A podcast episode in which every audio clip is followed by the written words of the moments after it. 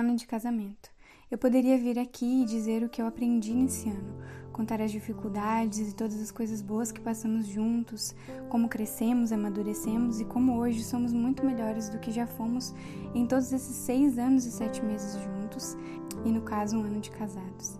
Mas nesse primeiro ano de casamento, eu não poderia deixar de me declarar para o grande amor da minha vida, o cara que me deu o maior presente que eu poderia receber, o meu marido. O grande amor da minha vida é Jesus Cristo, e sem ele eu jamais viveria tudo o que eu vivo hoje. Jamais teria me casado com um homem incrível como é o Emílio. E não, ele não é perfeito, mas em meio aos seus defeitos ele sempre tenta ser melhor, e é isso uma das coisas que mais admiro nele. Lembro quando ainda não tinha reencontrado o Emílio. Eu tinha acabado de passar por um término e eu não tinha esperanças de ser feliz no amor. Não acreditava que finais felizes eram para mim. O divórcio dos meus pais foi algo muito, muito, muito difícil para mim. E algo dentro de mim me fazia acreditar que minha história não seria diferente da deles. Por isso parei de sonhar, parei de pensar que eu poderia ser feliz. Mas algo aconteceu no meio desse caminho que eu estava trilhando, o caminho da desesperança. Encontrei meu grande amor, Jesus. E logo depois que comecei a permitir que Deus cuidasse de mim como a filha amada que sou, Ele trouxe de volta para minha vida o Emílio. Eu ainda estava triste nessa área amorosa da minha vida, mas algo estava mudando. Havia uma esperança crescendo dentro de mim e eu comecei a acreditar que a minha história poderia sim ser diferente da história dos meus pais. Lembro que eu conversei muito com o Emílio ainda mesmo antes de nos reencontrarmos pessoalmente. Falamos sobre tudo: medos, dores, família, sonhos, passado, futuro tudo, e em poucas semanas eu me encontrava chocada com o tamanho cuidado de Deus, porque aquele cara que conversava comigo não era qualquer um, não era mais um, ele era o cara certo. Só demorei um pouquinho para admitir isso para ele. Desde o início, eu não apenas me senti amada pelo Emílio, eu me senti amada por Deus através do Emílio. Eu nunca havia sentido aquilo, era um amor palpável, mas que veio do céu. Era sobrenatural, mas era natural. Era o amor de Deus inundando cada parte do meu ser. Lembro-me também que muitas vezes eu conversei com Deus de que eu não merecia tanto. Emílio era demais para mim. Eu tinha muitas dores, medos, feridas sangrando e não era o que ele merecia, porque aos meus olhos ele merecia muito mais. Deus também começou a tratar isso em mim e me mostrar o meu verdadeiro valor. Não importava mais o que eu havia feito, crido ou passado. Se eu quisesse tudo diferente, bastava ser diferente, bastava ser verdadeiramente e integralmente eu. Deus me transformou em mim mesma, sim, em mim mesma. Por muitos anos da minha vida eu fui minha ferida, fui meu medo, fui o que queriam que eu fosse, fui qualquer coisa, menos eu mesma. Sabe quando dizem que nós encontramos nossa identidade em Deus? Então, é exatamente assim. Eu encontrei a minha identidade em Deus e a partir daí eu escrevi a minha história de uma forma totalmente nova. Eu jamais vou conseguir expressar o amor de Deus por mim e o amor de Deus por você, mas eu espero que você consiga sentir o quanto Ele te ama através da minha história que venho contando publicamente há alguns anos e ainda continuarei contando até o fim da minha vida, se Deus quiser.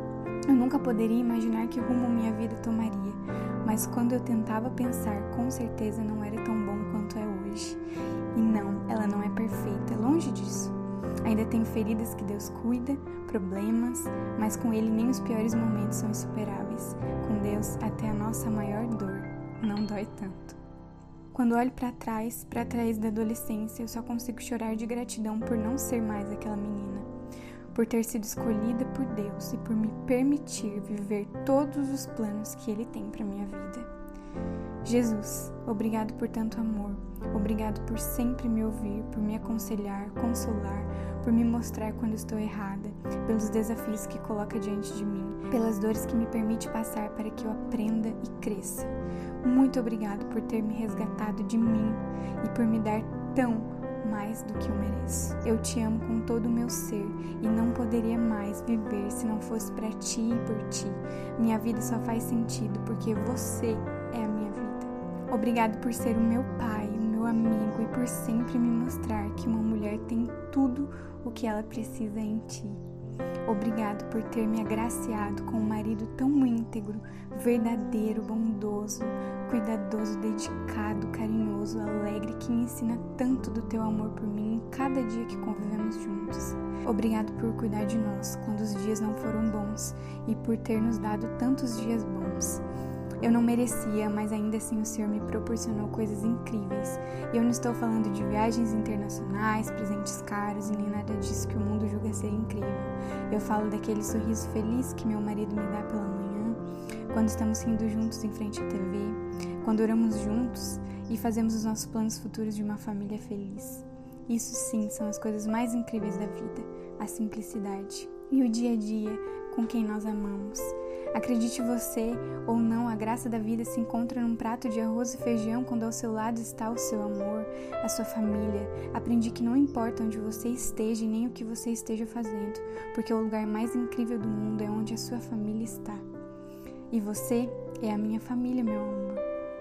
Obrigado por esse um ano cheio de amadurecimento, aprendizados e muita felicidade.